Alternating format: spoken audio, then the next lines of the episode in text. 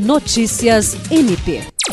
Nesta sexta-feira, 19, no estado do Rio Grande do Norte, foi dado cumprimento a mandado de prisão de integrante de organização criminosa que estava foragido do Acre desde 2016. Durante o cumprimento da busca e apreensão do domicílio do investigado, foram apreendidos 19 mil reais em espécie. A prisão foi resultado de operação conjunta dos GAECOS, do Ministério Público do Rio Grande do Norte e do Ministério Público do Acre e da Polícia Militar Potiguar. O investigado está envolvido com o crime de integrar e promover uma organização criminosa nacional voltada ao tráfico de drogas.